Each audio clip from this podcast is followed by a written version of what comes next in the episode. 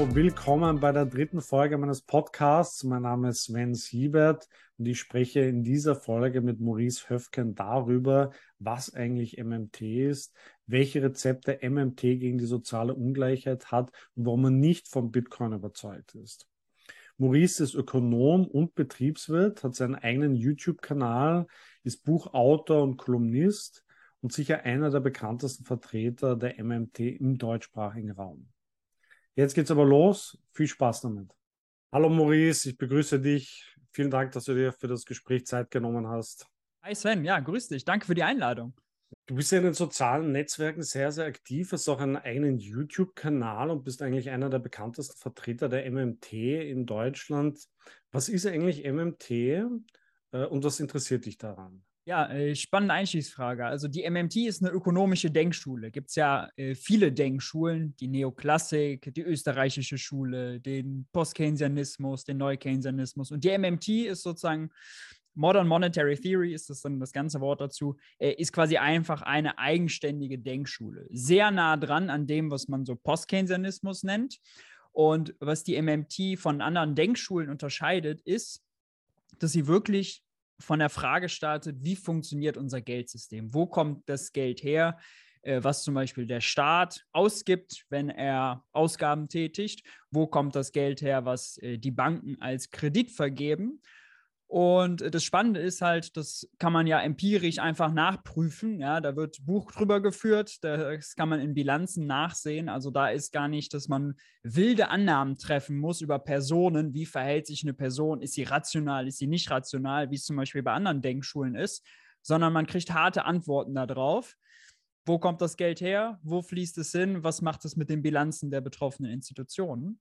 Und äh, daraus leitet sich dann äh, eben eine ganze ja, makroökonomische Theorie darüber ab, die dann nicht nur Aussagen darüber trifft, wo kommt Geld her und wie viel Geld ist, sondern auch darüber, wie entsteht Arbeitslosigkeit, wie entsteht der Zins, wie entsteht Inflation, auch gerade ein hochspannendes aktuelles Thema. Äh, und, und, und. Also diese ganzen großen ökonomischen Fragen. Und äh, genau, das, äh, da liefert die MMT eben eine Antwort eine Antwort, die sich unterscheidet dann aber auch von anderen Denkschulen, weil zum Beispiel, also so, wenn man ein klassisches Lehrbuch aufmacht, steht da drin, äh, Geld ist natürlich knapp, der Staat hat nur das Geld seiner Steuerzahler und ähm, das dreht die MMT eben komplett um, dieses Narrativ, ähm, in dem sozusagen aus MMT-Sicht diese Prämisse, Geld ist knapp und der Staat hat nur das Geld seiner Steuerzahler, falsch ist. Umgekehrt wird ein Schuh draus. Geld ist nicht knapp und äh, die Steuerzahler haben nur das Geld des Staates, wenn man so will. Und äh, das lässt sich einfach logisch herleiten. Da muss man nicht mal dieses komplizierte zweistufige Geldsystem, was wir haben, mit ganz vielen komplizierten Regeln und Institutionen verstehen, sondern kann auf ganz einfache Beispiele zurückblicken, äh, um zu verstehen, ey, so diese Erzählung, der Staat hat nur das Geld seiner Steuerzahler, ähm, und äh, wenn er Ausgaben tätigen will, muss er erst Geld von seinen Bürgern, von seinen Steuerzahlern einnehmen. Dass die falsch ist. Also, einfachste Beispiel ist vielleicht das Gesellschaftsspiel Monopoly. Da äh, raufen sich dann Familien äh, den ganzen Abend äh, um knappe Immobilien bei dem Spiel. Äh, gibt dann häufig schlechte Stimmung danach. Da werden alle zu Vollblutkapitalisten. äh, aber was bei dem Spiel eben so klar ist und was das pädagogisch so wertvoll macht, ist, dass klar ist, wenn das Spiel startet, kriegt jeder, ich glaube, das sind 1500 Euro verteilt, die kommen aus der Bank. Derjenige, der die Bank führt, verteilt die an die Mitspieler. Und wenn man dann anfängt zu spielen, man würfelt eine 4, dann kommt man auf dieses Feld, wo man Steuern zahlen muss. Diese Steuern finanzieren die, die Monopoly-Bank. Kann die Monopoly-Bank nur Geld ausgeben, weil jemand vorher auf dieses Feld kommt und Steuern zahlt? Kein Monopoly-Spieler am Tisch würde auf die Idee kommen, so eine Aussage zu tätigen, weil es ist völlig klar, erst muss das Spielgeld an die Spieler verteilt werden, damit der Spieler, wenn er auf dieses Feld kommt, Steuern, äh, wo er Steuern zahlen muss, eben auch in der Lage ist, diese Steuern zu zahlen. Heißt, bei Monopoly ist ganz klar, erst gibt die Monopoly Bank das Monopoly Geld aus, dann können die Spieler es nutzen und nur dann sind sie in der Lage, auch die Steuern zu zahlen. Genauso ist es auch äh, heute in der Wirtschaft, äh, in der realen Wirtschaft, wenn man so will. Ähm, der Staat muss das Geld, seine eigene Währung, erst ausgeben und in den Umlauf bringen, bevor Steuerzahler es nutzen können, um damit ihre Steuern zu zahlen. Und wenn das so ist, ja, dann kommt eben ganz viel Volk daraus. Dann ist nämlich, wenn Ausgeben vor Einnehmen kommt, sprich der Staat muss sein Geld erst ausgeben, bevor er es dann wieder einsammeln kann, dann ist ja unlogisch zu sagen, ja, nee, der Staat kann nur so viel ausgeben, wie er sozusagen von seinen Steuerzahlern einnimmt. Ja, das ist sozusagen, hat man ein Henne-Ei-Problem, das passt nicht zusammen. Und äh, das ist eben nicht der Fall. Ja? Ein Staat kann äh, so viel Geld ausgeben, äh, wie er will, zumindest in seiner eigenen Währung, ist finanziell nicht begrenzt, kann in eigener Währung nicht pleite gehen und ist eben nicht nur auf das Geld seiner Steuerzahler angewiesen. Das heißt nicht, um ein paar Sachen vorwegzunehmen, dass Steuern unwichtig sind, dass Inflation kein Problem ist, dass Geld ausgeben, als gäbe es kein Morgen, kein Problem ist. Das kann alles sein. Aber diese ganz einfache, stumpfe Frage, ist Geld knapp und kann dem Staat das Geld ausgehen? Da muss man sagen, in eigener Währung kann einem Staat das Geld eben nicht ausgehen. Und nein, Geld ist nicht knapp. Ja, das waren jetzt schon mal spannende Ausführungen zur Geldtheorie. Du hast es selber angesprochen, die Inflation, äh, die lag im Mai bei 7,9 Prozent und im Juni bei 7,6 Prozent in Deutschland. Äh, wie geht es jetzt weiter aus deiner Sicht mit der Inflation? Äh, wird sie sich verschärfen, massiv verschärfen oder sogar Hyperinflation oder siehst du eher eine Normalisierung? Muss man ja, um da eine Aussage darüber treffen zu können, muss man erstmal die richtige Analyse haben, sprich, wo kommt die hohe Inflationsrate her? Und äh, das ist ziemlich einfach zu beantworten. Sie kommt daher, dass äh, Corona-bedingt noch Lieferketten gebrochen sind. Da kommen Schiffe nicht aus den chinesischen Häfen raus. Es gibt also Knappheiten reale. Auf der Angebotsseite gibt es Probleme. Und natürlich, äh, wenn man auch sich anguckt, wie die Inflationsrate sich über die verschiedenen Gütergruppen verteilt, dann ist klar, Energie ist das, was am teuersten geworden ist, nämlich plus 38 Prozent. Da kommt der Preisschock her. Und das hat natürlich mit Putins fürchterlichem Krieg zu tun, der ähm, die Länder, die eben von Öl und Gas abhängig sind und auch von Kohle, ähm, in eine Energiekrise führt. Und das heißt, ja, Energie wird teurer und alle Produkte, in denen eben dann viel Energie drin ist, zum Beispiel Lebensmittel, im Supermarkt steigen die Preise auch. Warum? Kühlung ist energieintensiv, Transport ist energieintensiv, das heißt, das wird alles teurer. Und Ökonomen würden das als die sogenannte ja, äh, angebotsseitige Inflation oder Cost-Push-Inflation nennen. Sprich, Produktionskosten steigen und die Firmen überwälzen das quasi in Form höherer Preise an die Verbraucher. Warum? Sie wollen natürlich nicht ihre äh, Gewinne aufgeben, ja? wollen ihre Gewinne stabil halten. Einige wenige Mineralölkonzerne sind sogar so marktmächtig, äh, die kaufen noch, weil sie langfristige Verträge haben, Öl günstig ein. Aber weil sie eben viel Marktmacht haben, können sie äh, dann das raffinierte äh, Benzin und Diesel nachher zu höheren Marktpreisen verkaufen und sogar ihre Marge in der Krise ausweiten. Auch das geht eben. Aber daher kommt sozusagen die hohe Inflationsrate. Sie kommt nicht daher, dass die Wirtschaft brummt, dass wir Vollbeschäftigung haben, dass die Leute zu viel ausgeben. Ja, also es ist nicht von der Nachfrageseite, kommt auch nicht von zu viel Geld. Auch das ist falsch. Ähm, und wenn man sich das anguckt, dann muss man eigentlich sogar sagen, die Inflationsrate ist hoch, aber das ist, was wir als Phänomen jetzt gerade haben, ist wahrscheinlich noch nicht mal das, was Ökonomen typischerweise unter Inflation verstehen. Inflation als sich selbst verstärkenden Effekt, Preissteigerungen auf breiter Front, die sich selber verstärken. Diese sogenannte Lohnpreisspirale ist da vor allem zu nennen.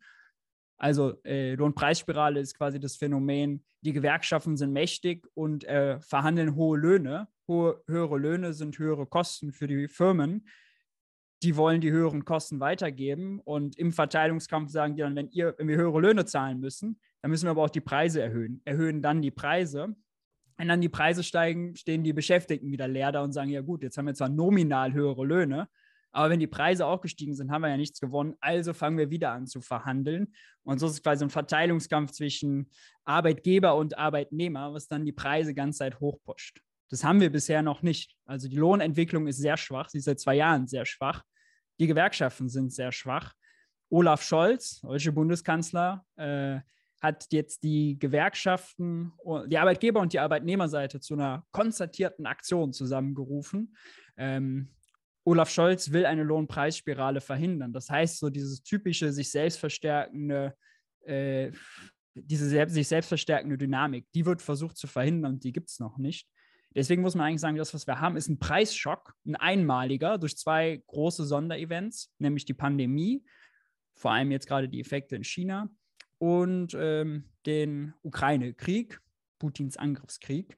Das heißt, du erwartest jetzt eher ein Soft Landing und definitiv keine Hyperinflation. Genau, also es kann noch weitere Preisschocks geben. Also wenn Putin uns das Gas abstellt, äh, dann kann natürlich, wird Gas nochmal deutlich teurer, dann haben wir hier nochmal einen Preisschock. Ähm, das kann schon übel werden. Aber ähm, ich sehe nicht die Gefahr, dass wir jetzt in eine sich selbst verstärkende Dynamik reinkommen, bei der die Inflationsrate immer höher geht. Ja. Wenn man auch mal überlegt, in einem Jahr wäre ja, selbst wenn die Energiepreise auf dem Niveau bleiben, wo sie heute sind, sie sind ja sehr hoch, vor allem der Gaspreis ist sehr hoch, vier, fünf, sechs Mal teurer als vor einem Jahr. Wenn die Energiepreise in einem Jahr noch so hoch sind, dann ist die Inflationsrate geht ja wieder runter, weil sie misst ja immer nur zum Vorjahr. Ähm, dafür müsste also Gas und Öl nochmal so viel teurer werden, damit die Inflationsrate so hoch bleibt. Oder wir müssen eben starke Lohneffekte bekommen. Da bin ich skeptisch. Deswegen würde ich sagen, ja, das ist ein Preisschock, den man jetzt äh, aushalten muss, den die Politik vor allem abfedern muss, aber keine Gefahr vor einer Hyperinflation. Also ganz, ganz spannend äh, an MMT ist ja die Aussage, und da unterscheidet sich MMT stark von den Mainstream-Wirtschaftstheorien, dass die Geldmenge keine Rolle bei der Inflation spielt. Wenn man sich die bekannten äh, 1920er in Deutschland anschaut und die Hyperinflation, kann man da wirklich die Aussage treffen, dass die Geldmenge keine Rolle gespielt hat. Ich würde tatsächlich auch sagen, dass heute im ökonomischen Mainstream Geldmenge keine Rolle mehr spielt, äh, sondern äh, nur noch in Bereichen der österreichischen Schule und äh, in Leuten, die immer noch dem Monetarismus verfangen sind. Wenn man sich äh, Pressekonferenzen der EZB anguckt oder Texte der Deutschen Bundesbank, da ist von Geldmenge nie eine Rede. Also die Geldmenge interessiert die gar nicht. Äh, die wissen auch, dass sie die Geldmenge gar nicht steuern können. Können sie ein bisschen beeinflussen, wenn sie Geld günstiger oder teurer machen mit dem Zins aber sie werden jetzt die Geld, können die Geldmenge nicht steuern. Und äh, deswegen, sie interessiert auch nur der Zins, der Preis des Geldes sozusagen.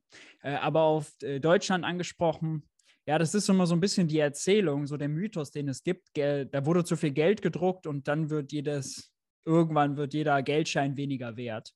Aber wenn sich das Problem in Deutschland anguckt, war auch das vor allem ein Angebotsproblem damals. Eine kriegsgebeutelte Wirtschaft mit ganz stark eingeschränkten Produktionskapazitäten trifft darauf, dass ähm, natürlich die Konsumnachfrage nach einem Krieg wieder anzieht. Die Leute wollen wieder ganz normal konsumieren. Gleichzeitig musste Deutschland Reparationen zahlen. Und zwar, und das ist das Entscheidende, in Fremdwährung und in Gold. Wie bekommt Deutschland Fremdwährung in Gold? Nun, indem sie Waren und Güter äh, an das Ausland verkaufen und sich in Gold und Fremdwährung bezahlen lassen. Für Deutschland als Ganzes galt also damals, die müssen einen Exportüberschuss hinbekommen, mehr ans Ausland verkaufen, als sie von da einkaufen, damit sie eben an Gold und äh, Fremdwährung kommen. Und das wollte der Staat ja auch unbedingt forcieren, damit er eben diese Reparationen leisten kann. Und jetzt haben wir eine gebeutelte Produktionskapazität, steigende Nachfrage im Inland und von dieser kleinen Kap Produktionskapazität muss jetzt auch noch ganz viel ins Ausland, um eben Gold und äh, Fremdwährungen zu bekommen. Und das heißt, das ist natürlich äh, sozusagen toxische, eine, eine, toxische Situation, dass es sozusagen ein Wettbieten um knappe Ressourcen, um knappe Produktionskapazität gibt. Und wenn man da dann noch reingibt, äh, sozusagen mehr Geld erzeugen, ähm, die Nachfrage damit stimulieren, versucht sozusagen das Wettbieten irgendwie damit äh, abzumildern, dass man äh, äh, den Leuten dann mehr Geld gibt. Das ist natürlich, also, ja, man kann Produktionsprobleme nicht, die, die kurzfristig nicht anders lösbar sind, nicht damit lösen, dass man äh, da einfach Geld drauf schmeißt. Und das heißt aber, diese Hyperinflation, die wir hatten, auch in anderen Ländern außerdem, wenn man sich Venezuela, Simbabwe, was auch immer anguckt, ist immer der Ursprungsauslöser ein Produktionsschock, ein Angebotsschock, dass es zu wenig Güter gibt und dann eben ein Wettbieten um knappe Ressourcen. Äh, es ist nicht die Geldmenge per se.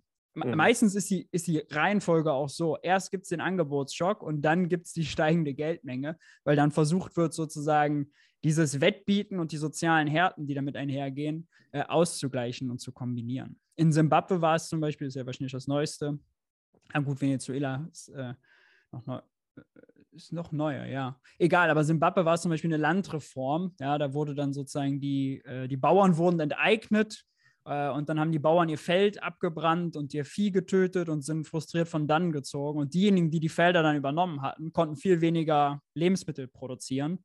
Erstens, weil sie nicht so ausgebildet waren. Zweitens, weil halt das Land kaputt gemacht wurde. Ja, und in einem bettelarmen Land, wenn da auf einmal die Lebensmittelproduktion um 50 Prozent wegbricht, ja, dann ist es ein Wettbieten um knappe Ressourcen. Und äh, so ist da die Hyperinflation entstanden. Äh, wir brauchen also immer einen Angebotsschock, einen heftigen. Wie hat man denn damals dann eigentlich wieder diese Hyperinflation in den Griff bekommen? Was waren denn da die Rezepte? Ja, man hat ja damals eine Währungsreform dann gemacht.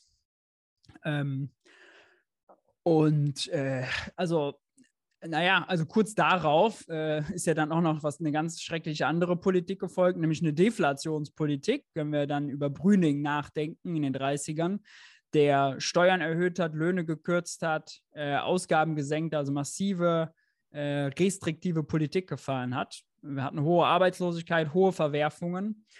Und ähm, also es gibt viele Ökonomen, auch in einigen Geschichtsbüchern steht es dann quasi so drin, dass die Hy Hyperinflation damals die Bevölkerung hitlerreif gemacht hätte. Und ich würde sagen, die Erzählung ist ein bisschen zu kurz. Natürlich ist die Inflation schlimm gewesen, hatte auch soziale Verwerfungen. Ähm, und ist einfach, also Chaos. Hyperinflation ist schlecht für eine Wirtschaft. Auch hohe Inflation ist schlecht. Das sollte man unbedingt vermeiden. Aber die Deflation ist noch schlimmer gewesen, weil die Deflation hat die Leute also in Arbeitslosigkeit und Armut getrieben. Äh, und ich würde behaupten, die Deflation hat einen viel größeren Beitrag daran gehabt, äh, die deutsche Bevölkerung damals hitlerreif zu machen. Ja, aber was können wir daraus für heute lernen, für die Situation, die wir gerade haben? Das ist ja vielleicht eher das Spannende. Und da würde ich sagen, nicht viel. Denn äh, am ehesten ist die Situation wahrscheinlich vergleichbar mit dem Ölpreisschocks, die wir in den 70ern, 80ern hatten. Auch nicht ganz vergleichbar die Situation. Damals gab es in Deutschland wirklich Vollbeschäftigung, also Arbeitslosenquote von 1% und darunter. Ähm, massiv äh, steigende Löhne, mach, mächtige Gewerkschaft, Lohnsteigerung von 10 Prozent. Sind wir weit, meilenweit von entfernt. Ja, das wäre auch schon mal eine nächste Frage. Äh, was wäre denn das Rezept der MMT gegen eine zu hohe Inflation? Äh, oder genereller gefragt, äh, ab wann ist überhaupt eine Inflationsrate zu hoch aus Sicht der MMT? Und was wäre eben dann das Rezept dagegen? also äh, ich muss ganz noch mal kurz die MMT in Schutz nehmen, weil die MMT eine ökonomische Theorie ist. Sie ist kein politisches Reformpaket, kein politisches Regime. Die MMT sagt jetzt nicht, 3% äh, Inflation ist gut und macht dafür XYZ, sondern sie beschreibt quasi die Zusammenhänge. Und dann muss ich kommen mit politischen Überzeugungen und daraus quasi die Erkenntnisse der MMT nehmen und daraus Politik formulieren. Aber ich will die Frage trotzdem beantworten ähm, Preisstabilität ist enorm wichtig. Ja? Äh, das, Im Moment ist es definiert mit 2%, kann man aus meiner Sicht erlassen. Ob man da 3% draus macht oder 1%, äh, ist jetzt, glaube ich, nicht so wild. Äh, das Entscheidende ist die Politik, die damit zusammenhängt. Und aus MMT-Sicht sollte man schon bei jeder Ausgabe gucken, ob die Ausgabe potenziell inflationär ist, sprich, ob sie die Wirtschaft überhitzt. Und das kann ja auch sein, wenn man zum Beispiel den Bausektor anguckt, da ist viel, viel mehr Druck drauf als in anderen Wirtschaftssektoren. Heißt, Bausektor, Ausgaben eher drosseln, andere Sektoren, da können wir noch Ausgaben tätigen. Aber mit der Politik Fiskalpolitik, wie sie im Moment aufgezogen wird, dass man einfach nur versucht, einen ausgeglichenen Staatshaushalt zu erreichen, also sozusagen ein Buchhaltungsergebnis für den Staat, was als Selbstzweck definiert wird, ohne zu gucken, wie ist die ähm, was, was sind sozusagen die realen Ergebnisse in der Wirtschaft? Wie stark ist die Wirtschaft ausgelastet? Wie hoch ist der Inflationsdruck? In welchen Sektoren ist er? Äh, macht für mich keinen Sinn. Und aus MMT-Sicht wäre eine Fiskalpolitik eben genau daran ausgelegt. Wie ist die Kapazität der Wirtschaft und in welchen Bereichen? Also, wenn wir viel Arbeitslosigkeit haben, ja, dann äh, sollte man, sollte der Staat mehr Geld ausgeben, sollte er expansive Fiskalpolitik machen. Äh, wenn die Inflation äh, niedrig ist, sollte er das auch machen. Wenn man tatsächlich Druck auf, der, auf den Preisen hat, weil die Wirtschaft nachfrageseitig überhitzt ist, dann muss man die Nachfrage drosseln. Dann sollte der Staat Investitionen aufschieben, dann sollte er äh, idealerweise ein Steuersystem haben, äh, was sowas auch automatisch verhindert. Stichwort automatische Stabilisatoren. Also zum Beispiel eine progressive Einkommenssteuer. Je mehr man verdient, desto höher der Steuertarif. Und wenn wir jetzt die Wirtschaft wirklich äh, pushen und die Einkommen wachsen, die Leute gehen damit in höhere Steuertarife, hat es ja automatisch eine bremsende Wirkung. Ja? Also sowas sollte man zum Beispiel äh, sehr gut äh, parat haben und ausformulieren. Und andererseits für die Situation, die wir heute haben, angebotsseitige Inflation knapp halten. Da hilft nicht, äh, Nachfrage zu senken per se, äh, sondern da muss man gucken, dass man das Angebot erhöht bekommt. Ähm, wie macht man das? Nun, da muss man sogar mehr Geld ausgeben. Ja? Also, wenn wir in Deutschland mehr in Wind- und Solarenergie investiert hätten, wenn wir effizientere ähm, Heizungsarten hätten in unseren Wohnungen, wenn die Gebäude energetisch saniert wären, dann wären wir ja viel unabhängiger von teurem Öl und Gas aus dem Ausland. Ähm, das heißt, hier hat man in der Vergangenheit zu wenig investiert und das muss man schnell nachholen. Äh, auch finde ich okay, jetzt zu diversifizieren, in dem Sinne, als dass man jetzt in LNG-Terminals investiert, damit man Gas zumindest woanders her bekommt. Denn selbst wenn das Gas teurer ist, was man dann aus Katar rüberschifft, ähm, ist es immer noch besser, teures Gas zu haben, als gar kein Gas zu haben, wenn Putin das eben zudreht. Ja. Ähm, also äh, da muss man eben äh, gucken. Und andererseits kann man natürlich auch jetzt zum Beispiel bei den Steuern ansetzen. In der aktuellen Lage ist eine Mehrwertsteuer ja eine Steuer, die die Preise zusätzlich treibt. Wenn der Nettopreis steigt und darauf schlage ich 19 Prozent auf oder 7 Prozent, dann macht das natürlich umso mehr aus, je höher der Preis steigt. Deswegen wäre mein Plädoyer im Moment zum Beispiel, die Mehrwertsteuer auf Grundnahrungsmittel zum Beispiel auszusetzen. Ich sehe keinen Grund dafür, dass wenn Lebensmittel 12 Prozent teurer werden, äh, dass die Mehrwertsteuereinnahmen beim Staat explodieren, sondern dann sollte er doch äh, da die Mehrwertsteuer aussetzen ich würde die sogar abschaffen auf Grundnahrungsmittel. Ich weiß nicht, wie man auf die Idee kommt, wenn man ein Steuersystem macht, zu sagen, Grundnahrungsmittel, Brot, Butter und Brokkoli machen wir jetzt mal pauschal teurer. Ist für mich eine total Banane, äh, eine Idee, die total Banane ist. Ähm, da könnte man dann also ran. Ähm, und man kann natürlich auch Anreize für den Privatsektor setzen, dass die investieren. Ja, also dass man Subventionen gibt, dass man Förderungen gibt, dass man Kreditgarantien gibt zum Beispiel jetzt für Windparkbetreiber, dass die massiv ausbauen können, so schnell wie es geht. Ja? Mhm. Ähm, und dann gucken, wo die, wo die Probleme sind. Wenn wir zu wenig Handwerker haben, dann brauchen wir eine deutschlandweite Kampagne. Deutschland sucht Handwerker und Monteure. Das muss man dann machen. Da ist dann Bildungspolitik mit dabei, da ist dann natürlich auch Lindner dabei, der Geld geben muss. Also, aber du siehst schon, ich will quasi an die realen Probleme dran. Mir geht es nicht darum, per se jetzt zu sagen, Staat soll mehr oder weniger Geld ausgeben oder dann sollte der Haushalt ausgeglichen sein oder nicht. Das ist alles immer nur ein Mittel zum Zweck. Und der Zweck sollte sein, Vollbeschäftigung plus Preisstabilität und dann dazu noch soziale und ökologische Ziele erreichen. Das heißt, dem Staat würde doch eine größere Rolle als Hüterin einer nicht so hohen Inflation zukommen. Das ist ja eigentlich Aufgabe der Europäischen Zentralbank.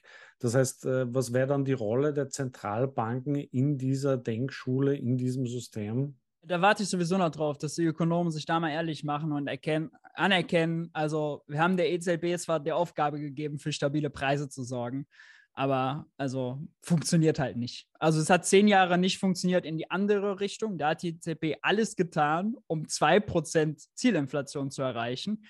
Äh, Zinsen auf Null, Anleihekäufe bis zum geht nicht mehr, alles getan und trotzdem verkackt, hat trotzdem versagt, hat über zehn Jahre diese Inflation, 2% Inflationsrate nicht erreicht. Und äh, Jetzt gerade haben wir das Problem andersrum. Jetzt gibt es einen Preisschock beim Öl und Gas und jetzt zeigen wiederum alle auf die EZB und sagen, ja, halt doch die Inflation auf. Aber was soll die EZB denn machen? Also, wenn wir Investitionsanreize brauchen, um, um, unabhängiger zu werden von Öl und Gas, ja, da ist doch Geld teurer machen keine gute Lösung. Also Geld teurer zu machen im Sinne von Zinsen erhöhen, das macht es privaten Firmen schwieriger zu investieren, das macht es dem Staat schwieriger zu investieren äh, und das macht Öl und Gas nicht günstiger. Also äh, das hilft gar nicht. Die EZB hat die völlig falschen Instrumente. Und das sieht man jetzt seit 10, 12 Jahren. Also irgendwann muss man sich auch mal ehrlich machen und sagen, selbst wenn man, selbst wenn unsere Theorie sagt, die Zentralbank soll das mit dem Zins alles machen, funktioniert halt nicht. Bundesbankpräsident Joachim Nagel, der war im Bundestag, äh, da gibt es so einen geldpolitischen Dialog, da beantwortet er so ein paar Fragen von Bundestagsabgeordneten. Und da hat er es auch gesagt. Also in erster Linie hat die EZB keine Handhabe gegen diesen Energiepreisschock. Ja, sagt er da ganz ehrlich. Und deswegen ist eine gute Frage. Also äh, EZB sollte man das äh, Inflationsmandat abnehmen, einfach weil sie es nicht kann. Viel mehr Einfluss haben in Deutschland der Arbeitsminister mit äh, äh, seiner, seiner Arbeitsmarkt- und Lohnpolitik. Robert Habeck als Wirtschaftsminister, ob er LNG-Terminals baut oder nicht, ob er Wind und Solar fördert oder nicht. Und natürlich der Finanzminister Christian Lindner, wie er die Fiskalpolitik aufstellt. Da sollte das Mandat Preisstabilität hin und weg von der EZB. Und die EZB kann ja, äh, die sollte äh, weiterhin, äh, kann sie gerne Anleihen kaufen, kann sie gerne auch über den Zins entscheiden, das sollte sie schon weiter machen. Aber ähm, das Ziel sollte nicht Preisstabilität sein, sondern dass sie die, äh, das Wirtschaftswachstum unterstützt, dass sie da ein Auge drauf hat und vielleicht Finanzstabilität statt Preisstabilität in dem Sinne, als dass man schaut, dass der Bankensektor und die Finanzmärkte im Allgemeinen vernünftig laufen. Die EZB hat ja zum Beispiel auch das Mandat, Großbanken zu beaufsichtigen. Ähm, sie hat das, äh, die Aufgabe, ein Zahlungssystem äh, für das Interbankenzahlungssystem, also wo Banken miteinander Zahlungen ausgleichen, äh, herz, äh, zu, äh, zu, ähm, äh, zu unterhalten. Und das sollte sie machen. Ja? Also Pre Finanzstabilität statt Preisstabilität, da hat sie großen Einfluss, das kann sie gut. Äh, da muss man da muss man sich nicht so verbiegen und immer noch so tun, als hätte man Einfluss auf die Inflation, obwohl man ihn einfach de facto nicht hat. Du hast jetzt gesagt, an der derzeitigen Inflation sind insbesondere der Ukraine-Krieg und die erhöhten Rohstoffpreise sowie auch Corona schuld. Äh, was ganz interessant ist, es gibt dann doch äh, einzelne Länder, äh, bei denen die Inflationsrate doch deutlich niedriger ist und bei denen ja eigentlich diese Mechanismen auch greifen müssten. Also so ist etwa in der Schweiz die Inflation jetzt bei nur drei Prozent. Ähm, wie lässt sich das erklären? Was sind da die Mechanismen dahinter? Ich bin jetzt kein Schweiz-Experte. Ähm, ich glaube aber zu wissen, dass sie äh, weniger abhängig sind von Öl- und Gasimporten, dass vor allem die Stromerzeugung äh, deutlich äh, unabhängiger ist ähm, davon. Und das hilft natürlich. Ähm, andererseits hat die Schweiz äh, ihre eigene Währung, ähm, kann andere eigenständigere Wirtschafts- und Finanzpolitik machen. Aber jetzt, was genau in der Schweiz äh, da anders gemacht wird, dafür ist mir die Schweiz zu klein, als dass ich äh, mich äh, intensiv damit beschäftige. Äh, da finde ich die USA, da finde ich Frankreich, da finde ich, find ich Japan äh, spannender. Und da hat man natürlich überall diese Probleme auch. Also in der ganzen Eurozone haben wir ja quasi die Probleme und hohe Inflationsraten. Ähm, das ist, natürlich sind alle davon betroffen, wenn Öl und Gas teurer wird, weil es sind eben Weltmarktpreise meistens. Ähm, ja. Die Inflationsrate ist hoch. Äh, Menschen mit geringen Einkommen äh, müssen natürlich auch ihre oder wollen ihre Kaufkraft erhalten. Ähm, man hört, es wird viel Gold gekauft, auch nach wie vor Immobilien. Ähm, was würdest du diesen Menschen raten? Wie sollen Menschen mit geringen Einkommen oder auch geringem Vermögen ihre Kaufkraft erhalten? Ich glaube, erstmal muss man sagen, weil du sagtest, Leute mit kleinem Einkommen, äh, Leute mit kleinem Einkommen kaufen weder Immobilien noch Gold noch Bitcoin noch sonst was. Äh, Leute mit kleinem Einkommen geben ihr ganzes Einkommen aus, weil sie damit ihren Alltag bewältigen müssen. Wenn man sich auch die Vermögenszahlen mal anguckt, das Nettovermögen, da hat die untere Hälfte der Bevölkerung, unteren 50 Prozent für in Deutschland, äh, fast nichts. Ja, die haben irgendwie unterm Strich 2% Nettovermögen. Die unteren 30% Nick null und dann die unteren 15, 20% sind netto verschuldet. Ähm, da, ist, da ist nichts groß mit äh, Geld anlegen, äh, um sich sozusagen ähm, Renditen zu erwirtschaften, die dann äh, den Kaufkraftverlust äh, kompensieren. Und äh, also für die da drüber ist dann auch ganz lange, würde ich sagen, äh, ist schwierig, aber für die oberen 10, 20, 30 Prozent, äh, da machen natürlich sozusagen, macht private Geldanlage, ist da ein relevantes Thema und macht, macht gut was aus. Für die da drunter ist wichtig, dass die Löhne steigen. Ja, das ist ihr Haupteinkommen, das ist der große Hebel für sie und dass ähm, der Staat natürlich auch jetzt kompensiert, also dass er Entlastungsmaßnahmen äh, tätigt. Das können Steuersenkungen sein, das können Zuschüsse sein, was auch immer. Gibt es ja große Pakete. Kann man auch mal darüber reden, was davon gut und was davon schlecht ist. Ganz Deutschland hat sich aufgeregt über einen Tankrabatt. Fand ich ein bisschen lächerlich. Wenn Benzin 2,30 kostet, ist zu viel. Dann es halt günstiger. Äh, der Klimaschutz wird daran nicht scheitern, dass Benzin drei Monate nur 2 Euro statt 2, weiß nicht, 25 oder 2,30 kosten. Äh, das war ein bisschen, bisschen äh, überzogen, die Debatte. Äh, aber auch sonst, ja, diese Versprechungen, Gold als Inflationsschutz, Bitcoin als Inflationsschutz, das ist ja auch so eine Erzählung, die es gab. Äh, da halte ich relativ wenig davon, weil, also, das ist natürlich was, was nur funktioniert, wenn äh, es genug Käufer dafür gibt. Ja, also Bitcoin und Gold liefern kein Einkommen, liefern keine Zinsen, die gegen Kaufkraftverlust sichern. Sie können nur Kursgewinne sichern. Und wann steigt der Kurs? Naja, wenn mehr Menschen das wollen, als Leute es verkaufen ähm, wenn mehr Leute reingehen als rausgehen in Gold, in Bitcoin. Aber ist das immer der Fall? Wenn man sich den Bitcoin anguckt seit Jahresanfang, muss man sagen, dieses Jahr eher nicht. Also die letzten Jahre, wenn man es über fünf Jahre guckt, ist natürlich enormer Kursgewinn beim Bitcoin. Aber wer zum Jahresbeginn gekauft hat, der hat jetzt ein hochrotes Portfolio oder eine hochrote Wallet. Er hat viel verloren. Deswegen ähm, systematisch können diese Assets nicht vor Inflation schützen. Ähm, Inflation ist ja auch einfach, vielleicht muss man es auch mal so äh, sehen, Inflation ist ja nicht, das wird häufig falsch verstanden, äh, Inflation heißt nicht, alle werden ärmer, äh, alle verlieren Kaufkraft, sondern Inflation ist ein Verteilungskonflikt. Äh, diejenigen, Inflation bedeutet ja, die Inflationsrate steigt ja nur, wenn Firmen hingehen, aktive Entscheidungen treffen, die Preise erhöhen. Wenn Firmen nicht die Preise erhöhen, gibt es keine Inflation, weil dann steigen die Preise nicht. Die Firmen, die die Preise erhöhen, erhöhen damit, wenn weiter gekauft wird, ihr Einkommen. Das sind die Gewinner der Inflation, wenn man so will, äh, zu Lasten der Verbraucher. Es ist eben immer ein Verteilungskampf, ja? Arbeitgeber versus Arbeitnehmer. In der aktuellen Lage ist es noch ein bisschen komplizierter, weil ganz Deutschland mehr Geld bezahlen muss, um Öl und Gas aus dem Ausland zu kaufen. Das heißt, hier ist quasi das Ausland gerade der Gewinner. Russland ist vor allem der Gewinner, wenn man sich da anguckt, wie die Exporte durch die Decke gegangen sind, weil eben die Marktpreise für Öl und Gas so gestiegen sind. Ähm, will aber sagen, in diesem Verteilungskonflikt, wer kann sein Einkommen steigern, dem kann man nicht entkommen, indem, also ein Einzelner kann dem entkommen, wenn er in Gold, Bitcoin, irgendeine Aktie, irgendein ETF, was auch immer anlegt äh, und Glück hat, dass da, das Gas, das, das gerade performt. Aber alle können sich damit nicht vor äh, Kaufkraftverlust schützen. Ja? Das ist eben der Unterschied zwischen einzelwirtschaftlicher Perspektive und gesamtwirtschaftlicher Perspektive. Ähm, es können auch nicht alle mit Bitcoin äh, Gewinne machen. Ja? Wenn einer mit Bitcoin Gewinn macht, dann macht ein anderer einen Verlust. Denn es kann ja nur ausgezahlt werden, äh, was in Bitcoin vorher eingezahlt wurde. Es ist ein Nullsummenspiel. Äh, das mag für den Einzelnen aufgehen, ist auch gut, sei jedem gegönnt. Ähm, aber es ist eben kein nichts, was man der, wo man sozusagen als Gesamtbevölkerung seine Kaufkraft drin retten kann.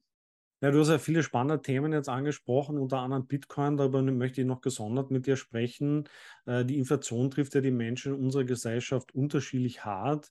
Äh, Menschen, die Vermögenswerte haben, profitieren auch von den gestiegenen Preisen, also wie Immobilien, Aktien etc. Ähm, auf der anderen Seite Menschen mit niedrigen Einkommen, die von Gehaltscheck zu Gehaltscheck leben, ähm, spüren die gestiegenen Preise des täglichen Lebens und profitieren aber parallel nicht eben von diesen gestiegenen Vermögenswerten.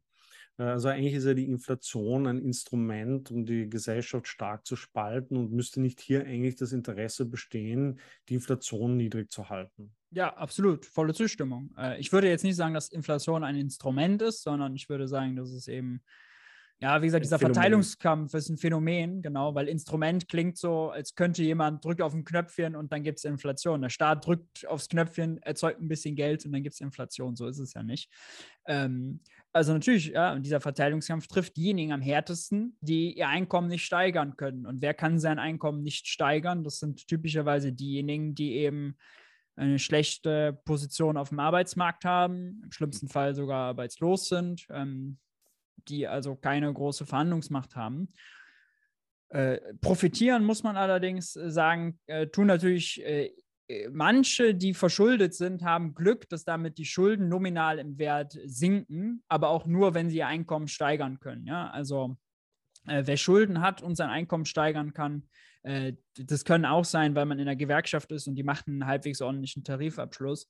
Äh, dem kann das vielleicht sogar ein bisschen nützen. Andersrum kann es auch sein, dass jemand, der viel Geld hat, ähm, aber äh, dessen Vermögenswerte eben nicht steigen. Ja, es gibt ja auch nicht den Automatismus, dass wenn äh, einige Preise steigen, wenn Öl und Gas teurer werden, dass Immobilien gleichzeitig auch steigen. Ja, den Mechanismus gibt es ja auch nicht. Das sind ja ganz verschiedene Märkte. Ähm, kann es natürlich auch sein, dass die an, an Kaufkraft verlieren. Äh, muss man immer ganz genau hinschauen. Es kommt darauf an, wo die Preise steigen, ähm, wo die Inflation herkommt. Aber du hast völlig recht, dass das sozialen Sprengstoff hat, wenn sich an dieser Verteilungssituation viel verändert. Ja. Aber sozialen Sprengstoff hat auch die Vermögenssituation in Deutschland, würde ich zum Beispiel sagen. Also wenn die reichsten 0,1 Prozent ein Sechstel allen Nettovermögens besitzen, die reichst, das reichste 1 Prozent ein Drittel und die reichsten 10 Prozent zwei Drittel und die untere Hälfte der Bevölkerung netto fast nichts, also da würde ich sagen, dann ist das ein bisschen zu viel. Ähm, auch das hat sozusagen sozialen Sprengstoff. Und beides miteinander zusammen natürlich erst recht, ja. Also wenn die Leute eh das Gefühl haben, die Verteilung ist ungerecht, äh, da gibt es Geburtenlotterie, Leute erben viel, haben dafür nichts geleistet, sind nur in die richtige Familie geboren worden. Das hat ja nichts mit Leistungsgerechtigkeit zu tun. Äh, das bricht, würde ich sagen, sogar mit dem Leistungsprinzip. Ich finde Leistungsprinzip total gut. Wer sich anstrengt, wer Risiko eingeht, wer viel ackert, der soll auch viel verdienen, der darf sich auch gerne viel Vermögen aufbauen. Ähm, aber leistungslose Erben äh, brechen eben mit diesem Leistungsprinzip. Und wenn da dann sowas daherkommt, äh, wie äh, jetzt so ein Preisschock, der Staat macht zu wenig, ähm, gleichzeitig kommen die Leute nicht klar, dann gibt es eine Politik, die noch Verzichtstipps gibt und Verbrauchertipps, äh, dann ja, sorgt das dafür, dass vielleicht immer mehr Menschen nicht zur Wahl gehen. Eine Tendenz, die wir sehen. Und dann ist auch die Demokratie gefährdet. So hängt dann alles miteinander irgendwie zusammen. Ja.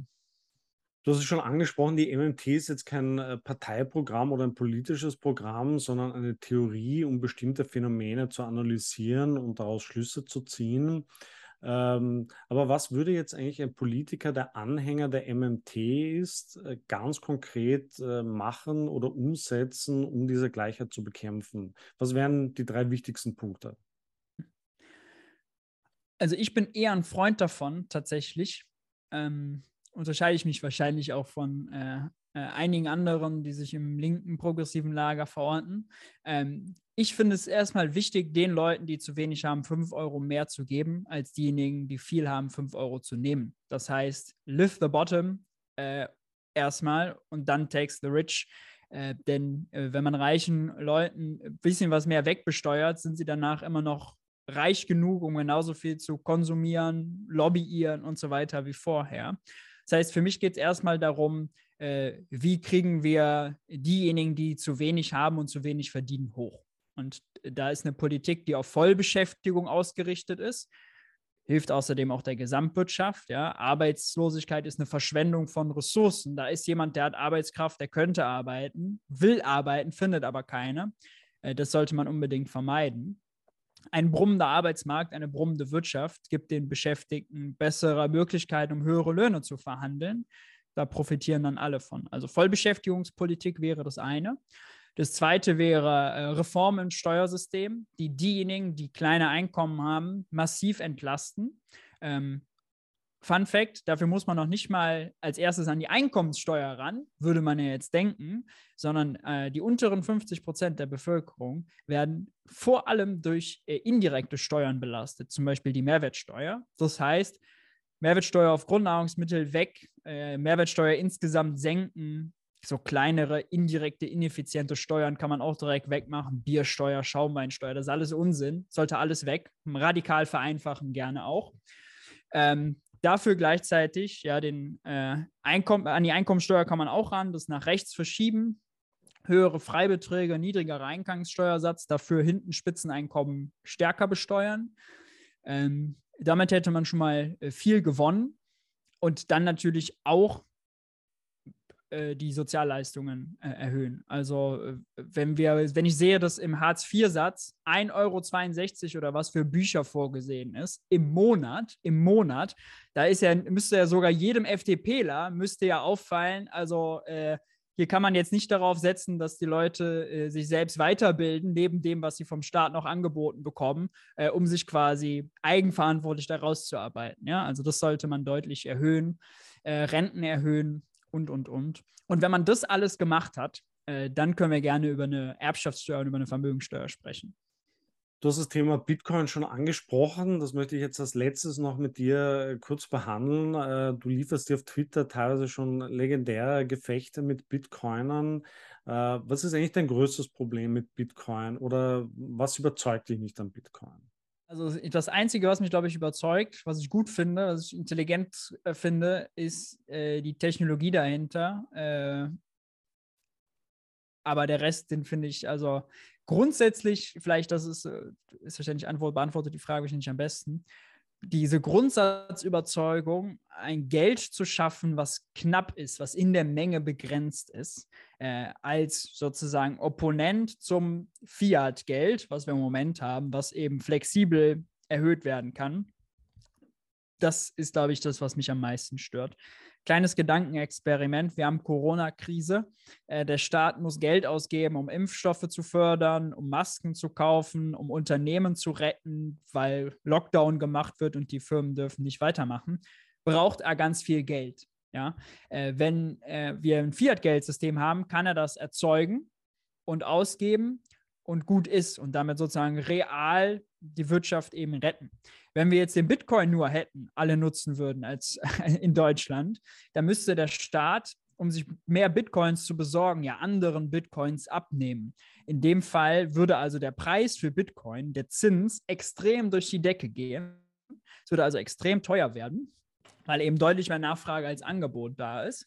Es wäre auch fraglich, ob der Staat überhaupt genug Bitcoins bekäme, also ob es genug Leute gibt, die ihre Bitcoins verleihen wollen oder abgeben wollen.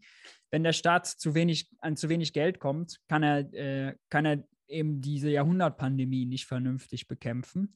Und äh, auch private Firmen leiden natürlich darunter, wenn äh, sie dann keine Kredite mehr bekommen in Bitcoins, weil der Zins dann so durch die Decke geht. Ähm, also knappes Geld ist immer eine schlechte Idee, weil wenn ich die Geldmenge festmache, ich kann, also es gibt zwei Variablen. Ich kann den Preis festsetzen oder die Geldmenge, also den Zins festsetzen oder die Geldmenge.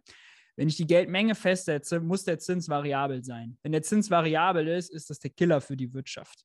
Denn in so einer Situation, wo dann die Geldnachfrage extrem steigt, geht der Zins durch die Decke und Unternehmen, die eigentlich investieren wollten, können das nicht mehr, weil ihre Investitionsrechnung nicht mehr aufgeht. Weil die haben sie mit 3% Kreditkosten gemacht. Wenn der Zins jetzt auf einmal 27% ist, was machen sie? Wenn sie dann nicht investieren, dann äh, lähmt die Wirtschaft, dann entsteht Arbeitslosigkeit. Äh, das ist einfach äh, Wohlstandsvernichtung. Und Bitcoiner sehen das ja auch selber ein, weil sie immer dieses Argument machen. Mit Bitcoin könnte sich Putin seinen Krieg nicht leisten. Mit Bitcoin äh, wären Kriege nicht finanzierbar. Und dann sage ich, stimmt vielleicht, wenn man davon ausgeht, dass dann die Staaten sich daran halten würden.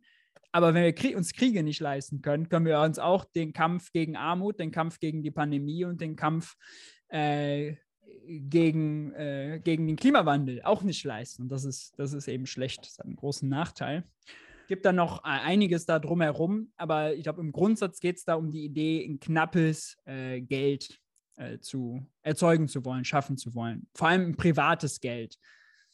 Aber das würdest du dann schon bestätigen, dass man den Bitcoin schwerer missbrauchen könnte, weil du es erwähnt hast, das wird immer wieder gesagt, dass unter dem Bitcoin-Standard äh, schwere Kriege finanziert werden könnten.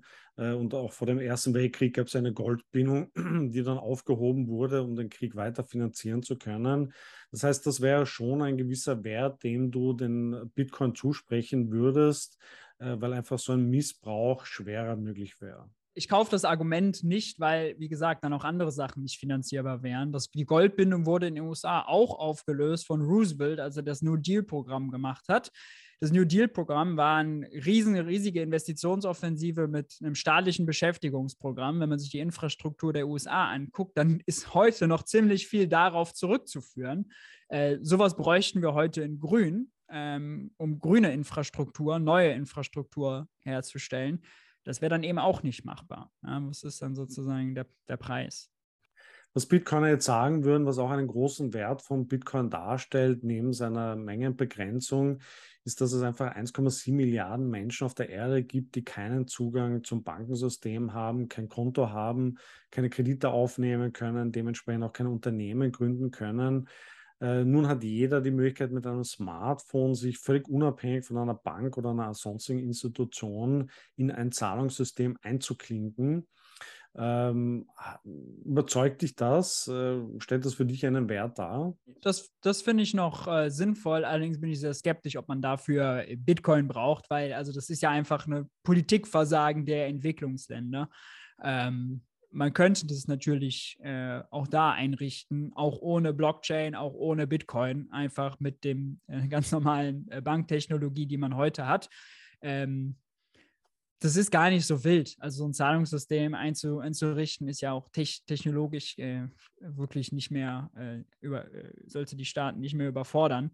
Ähm, deswegen, also ja, in den Ländern, wo Leute keinen Zugang zu Zahlungssystemen haben, digitalen und keinen Zugang zur Bank, äh, ist wahrscheinlich Bitcoin besser als nichts, als der Status quo.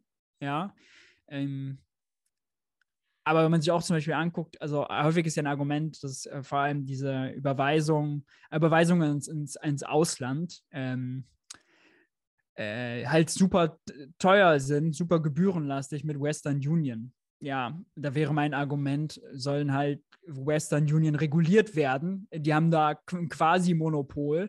Äh, das funktioniert nicht. Äh, das muss man aufbrechen oder denen halt vorschreiben. Also, weiß nicht, 30 Prozent Gebühren, 20 Prozent Gebühren ist halt absurd. Das macht ihr halt nicht. Ähm, dass man das aber zulässt, ist natürlich gewollt, weil man Remittances vielleicht auch nicht so toll findet, ähm, weil man äh, da denkt, ja, das ist nicht so sinnvoll. Weiß ich nicht, aber auch da ist Bitcoin nicht die 1A-Lösung. Also es, es ist klar, es greift sozusagen äh, einige Probleme an, die ich auch zustimmen würde, dass das Probleme sind. Ähm, also Gebühren für Remittances, Underbank People, all das sind Probleme. Ähm, aber das Bitcoin für mich nicht die beste Lösung, der Use Case dafür. Vor allem, also man muss ja auch mal sehen, stell dir vor, Leute sind jetzt in einem bettelarmen Land und haben die paar Groschen, die sie haben, stecken sie in Bitcoin und jetzt äh, wird der Bitcoin haben sie am Anfang des Jahres gemacht und jetzt verliert er die Hälfte an Wert. Also auch da muss man sich ja hinterfragen, äh, ist, ist das gut für diese Leute? Ja, in dem Fall würde ich auch sagen, nein. Bitcoiner würden jetzt sagen, ja, du musst aber über fünf Jahre rauszoomen. Da würde ich wiederum sagen, nee, muss ich nicht, weil also kann man natürlich machen und darauf hoffen, Bitcoin wird immer mehr wert. Aber Leute haben ja, wenn sie einen Alltag bewältigen wollen mit Bitcoin, können sie nicht fünf Jahre warten, bis dann der Preis wieder oben ist. Und es können auch nicht alle vor fünf Jahren eingestiegen sein. Also Leute müssen immer wieder mal einsteigen. Und da ist der Bitcoin eben ja viel zu volatil. Und auch das Argument, dass der Bitcoin per se deflationär ist, weil die Menge begrenzt ist, finde ich sowieso schon falsch. Aber Deflation, Deflation ist auch kein Vorteil. Wir haben eben über Brüning gesprochen und die Deflationspolitik. Deflation bedeutet, die Leute kaufen, schieben ihre Käufe auf, die Unternehmen schieben ihre Investitionen auf. Äh, wenn das passiert, dann bricht die Wirtschaft zusammen. Dann hat man eine Negativspirale. Das ist nicht gut. Das ist ökonomisch nicht gut. Das hat sozialen Sprengstoff, das hat politischen, demokratischen Sprengstoff, Stichwort Hitler. Ähm, das sollte man unbedingt vermeiden. Ähm, und ähm, das wird mir von Bitcoinern manchmal ein bisschen zu rosa-rot gemalt. Häufig dann mit dem Argument, da muss ich dann meistens laut lachen, äh, das wäre für den Klimaschutz gut. Das wäre ökologisch gut, wenn die Leute ihre Käufe aufschieben, weil das wären ja nur un wäre quasi unnötiger Konsum, Überkonsum. Äh, also weiß ich nicht. Also Klimaschutz mit Deflation und Wirtschaft in der Krise und Bruttoinlandsprodukt halbieren ist, glaube ich, nicht äh, der Klimaschutz, der nachhaltig ist. Weil dann, äh, also das kann man nicht, das kann man nicht mit einer Krise lösen. Also das ist so, als würde ich eine Fliege aus, aus meinem Zimmer entfernen wollen, eine Granate zünden. Ja, die Fliege ist weg, aber das Zimmer auch. Also gibt ja nicht nur Bitcoin, sondern inzwischen 20.000 Kryptowährungen.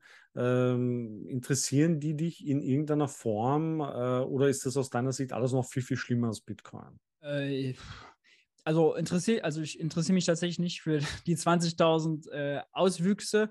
Äh, interessant ist natürlich einmal grundsätzlich der Unterschied, aber der ist auch, auch eher ein Nerd-Thema natürlich, ähm, Proof of Work, Proof of Stake, diesen Unterschied da nochmal.